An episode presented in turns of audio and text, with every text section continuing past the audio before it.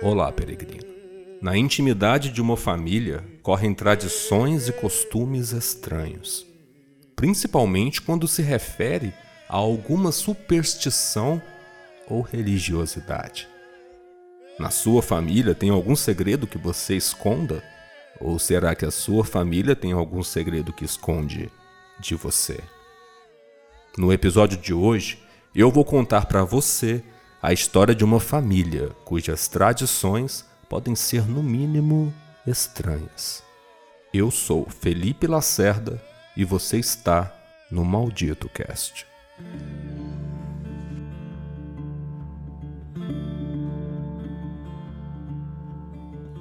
Esse podcast é narrado, editado e pensado para uma experiência muito mais imersiva usando fones de ouvido. A ambientação e a sonoplastia são feitas com muito cuidado para colocar o ouvinte dentro da história. Coloque seus fones de ouvido e seja bem-vindo ao Maldito Cast. O cheiro dos porcos, de Felipe Lacerda Bicalho. Eu gosto do cheiro dos porcos. Eu sei, é estranho. A maior parte das pessoas não gosta nem do barulho que eles fazem, menos ainda do cheiro. Mas sei lá, eu gosto.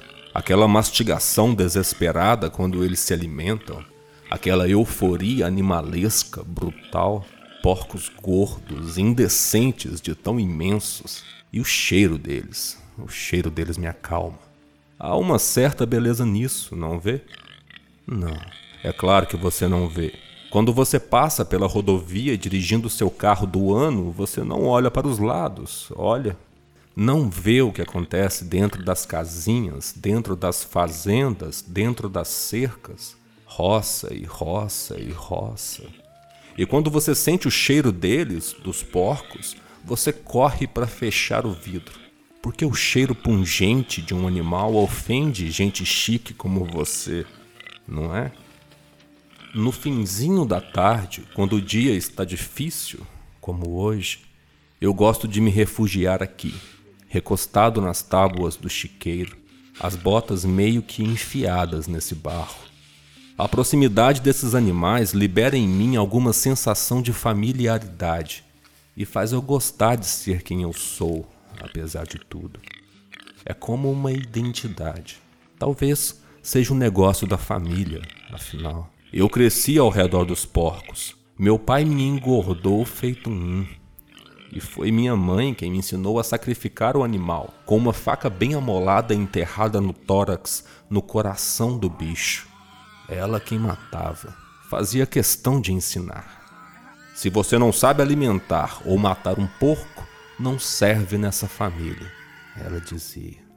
E tem que deixá-lo, o porco, sangrar. Não se pode matar de uma vez. Primeiro tem que deixar o sangue escoar para fora do bicho por um tempo. Eu lembro perfeitamente de minha mãe fazendo isso. Os meninos todos ao redor esperando qualquer ordem dela. E o pai, orgulhoso, fumando seu cigarro de palha na varanda, tomando um café. Uma mina de sangue fresco jorrando vermelho. O animal berrando. Você já ouviu um porco berrar? Coço o queixo com a mão engordurada e aliso a barba amarelada. Cuspo no barro puxa o fundo das calças com a mão. Depois de morto o bicho, bota ele para sapecar. Isso significa queimar o couro dele para se livrar dos pelos e das impurezas. O fogo purifica a carne, mamãe dizia. Ela sabia tudo sobre matar porcos. A meninada olhava o porco berrar até morrer. Mamãe nos dizia para ficar lá e não ter dó do animal. Se tivesse dó, demoraria mais para morrer. Então a gente assistia tudo, os olhos esbugalhados. Ai da gente se virasse a cabeça. Um dia, Flávio, o filho da dona Nair, não aguentou ver o suíno gritar estrebuchando na morte e o menino virou a cabeça. Mamãe percebeu. Pobre Flávio. Mamãe o pegou pelo braço, manchando a camisa do menino de sangue ainda quente, e arrastou o moleque até o porco, que estava amarrado numa tora de madeira, espasmando ainda enquanto jorrava para fora os últimos grunhidos de vida. O menino chorou feito criancinha, mas foi inútil. Mamãe o fez segurar o cabo da faca e apertar mais ainda no dorso do animal moribundo que urrou. Não se sabia quem gritava mais, o porco ou o menino. Meus pensamentos se perdem na bruma do tempo, como se fugisse do agora. Quem poderia me condenar por querer fugir, afinal? Os porcos gordos dentro do chiqueiro chafurdavam na lama com as caras enfiadas nos coxos de alimento, enquanto outros brigavam por pedaços enormes de carne. Ali, naquele chiqueiro, tem oito porcos.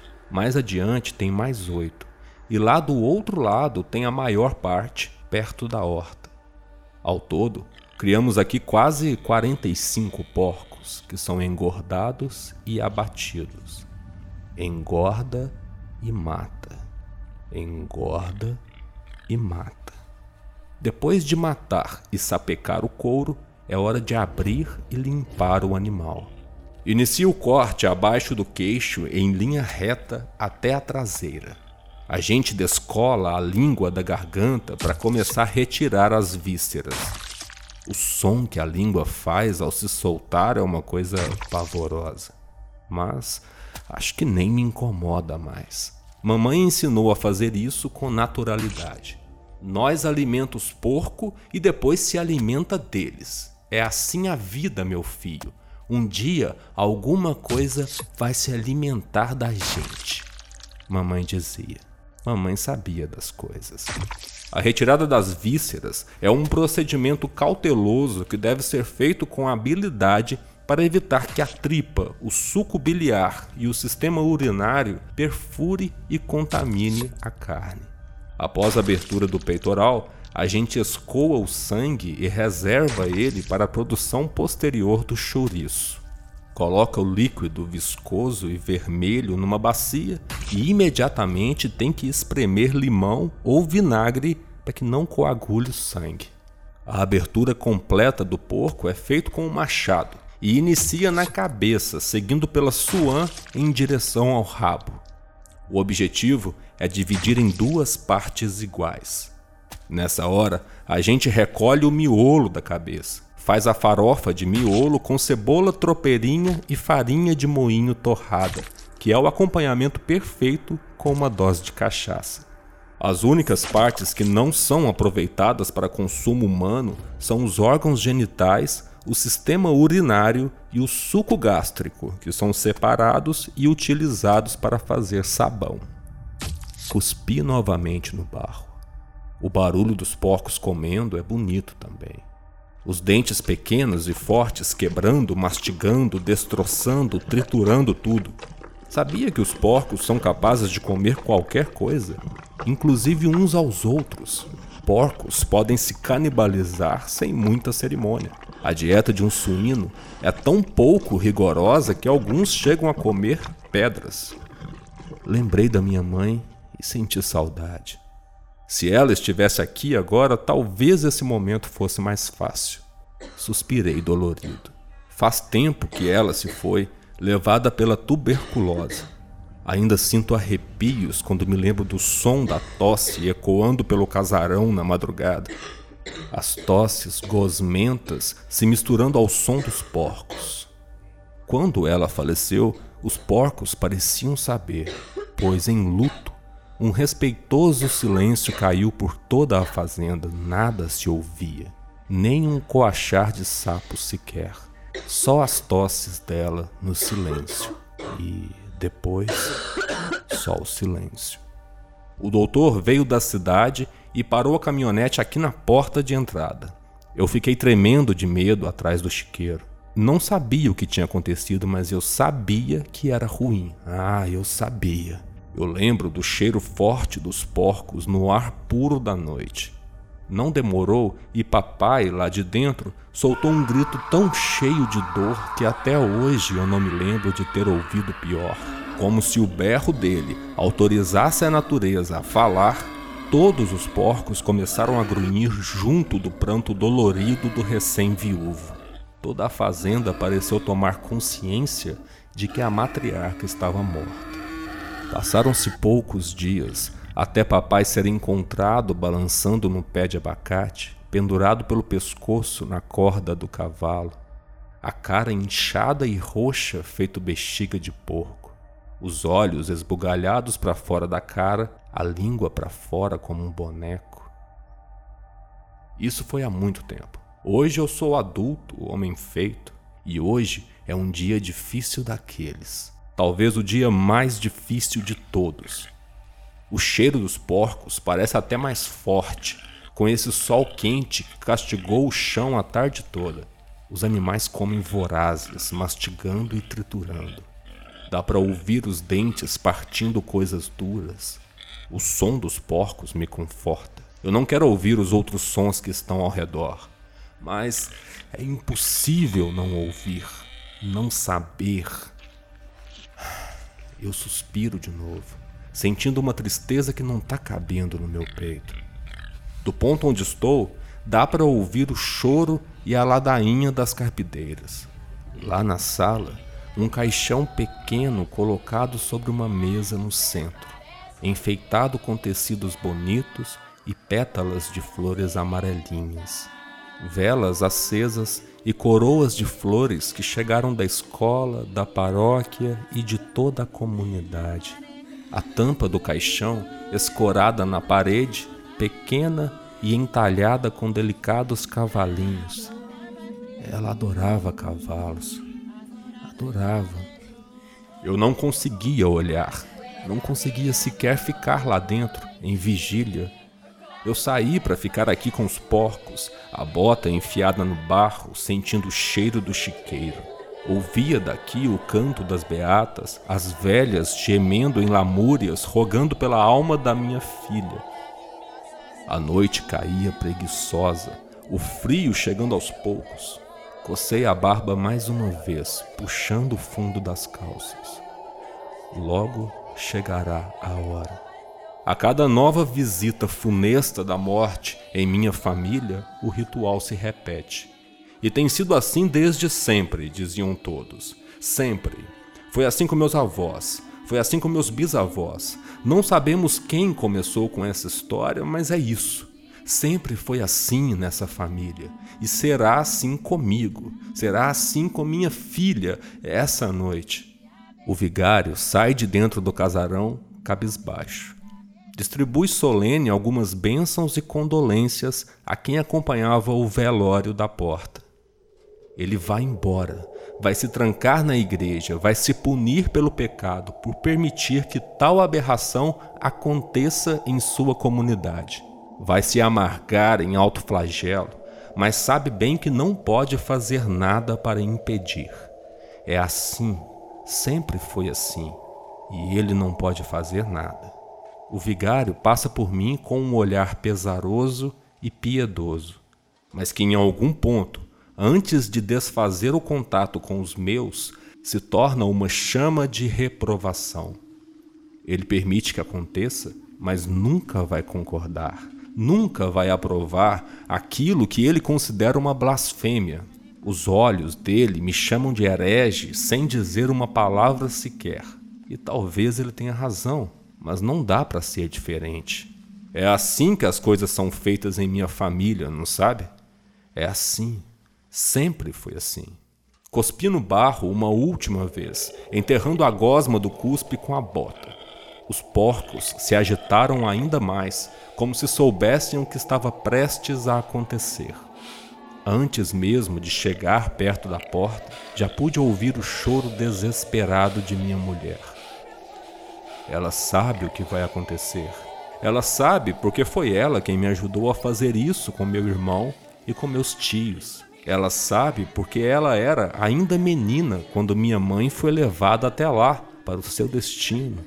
E dias depois, acompanhamos o mesmo ser feito com o meu pai. O velório, as rezas e o choro no caixão, tudo vivo na memória. Ela sabe, ela sabe que um dia será também a nossa vez, mas não hoje. Hoje, por uma barbaridade dos céus que permitiu que tal desgraça acontecesse, é a vez de nossa pequena, nossa menina. Ela que sempre tinha medo dos porcos, meu Deus, logo ela. Cheguei perto do caixão, não olhei na cara de ninguém. Por fora estava duro, o maxilar trincado, os olhos secos, sem brotar uma lágrima sequer. Não posso. Eu sou o homem da família, eu tenho que fazer isso. É sempre responsabilidade do mais velho fazer o que precisa ser feito. Minha esposa estava amparada pelas beatas e mulheres da comunidade. Os homens, ao canto e do lado de fora, fumavam cigarros e conversavam baixo, respeitosamente. E eu ali, parado diante do caixão de uma criança. Meu olhar passeou pelas bordas e pelas alças, como se evitasse ir na direção que devia. As alças de metal parafusadas com capricho, madeira envernizada pintada de cores suaves. As flores brancas e amarelas cobriam quase todo o interior do caixão, um tecido branco e afofado com tranças com uma seda delicada como um cortinado de bebê. O véu mortuário pode ser entrevisto nas flores até o rosto da menina, redondo e angelical, empalidecida. Os lábios, antes tão rosados e sujos de tudo quanto é fruta da terra, agora secos e colados, arroxeados como tudo o que é morto, olhinhos fechados e o cabelo penteado, o vestidinho de missa fechado até o pescoço. A ladainha das rezas e cantos cessaram quando eu toquei o rosto da minha filha. Frio, duro, sem vida. Senti a pálpebra esquerda tremer. Apertava os dentes até quase quebrar na boca. Não tive coragem de a encarar, mas tive certeza que a minha esposa implorava por mais alguns minutos, por mais algum tempo mais uma despedida. Os homens me cercaram. Todos sabiam que era a hora e não adianta nada se revoltar. Todos os homens sabem que as mulheres sempre dão trabalho nessa hora e é papel deles manter todas contidas. E no fim, todos sabiam que isso precisava ser feito com os membros da minha família, a minha amaldiçoada família, eleita não se sabe quando para saciar a fome dos antigos deuses. Embora aqueles pacatos moradores daquela zona rural não dissessem nada jamais e ninguém comentasse sobre o segredo nefasto que mantinha a prosperidade, toda a comunidade gozava das benesses do que seria feito. Todos prosperavam, todas as plantações eram ricas em frutos e todas as criações vingavam sem quaisquer problemas. E sempre fora assim na próspera vila. E todos sabiam o porquê. Todos sabiam e ninguém comentava nada, nem mesmo entre eles. Era um pacto selado em silêncio desde sempre. Porém, quando um membro de minha família falecia, Todos sabiam o que precisava ser feito. Todos naquela vila sabiam o motivo de não haver um jazigo com meu sobrenome no cemitério da cidade. Todos naquela vila sabiam o motivo que nenhum membro da minha família jamais era sepultado como os outros. O nosso destino sempre foi outro.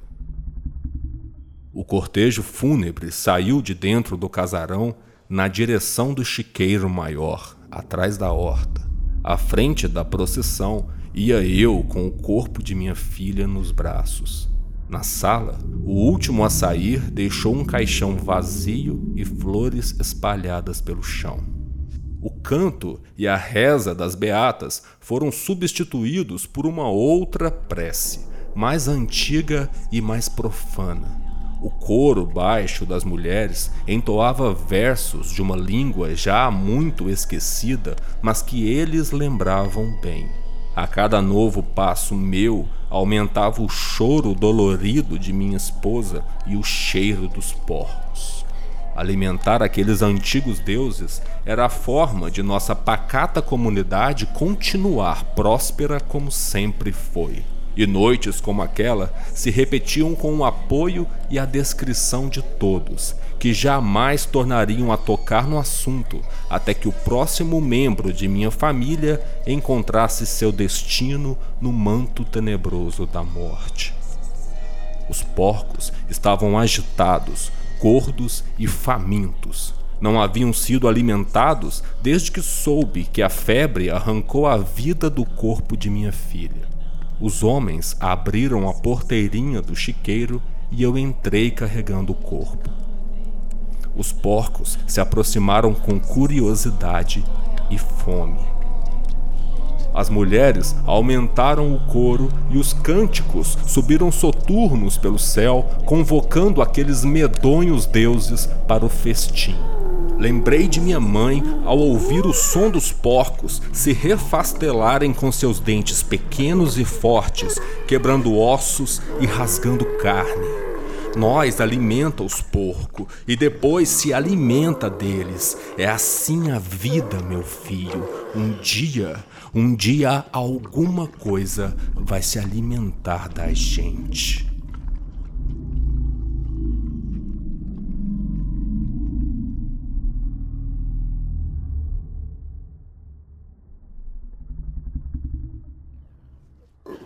Você ouviu ao Maldito Cast escreva sua opinião sobre esse episódio e se inscreva no nosso canal.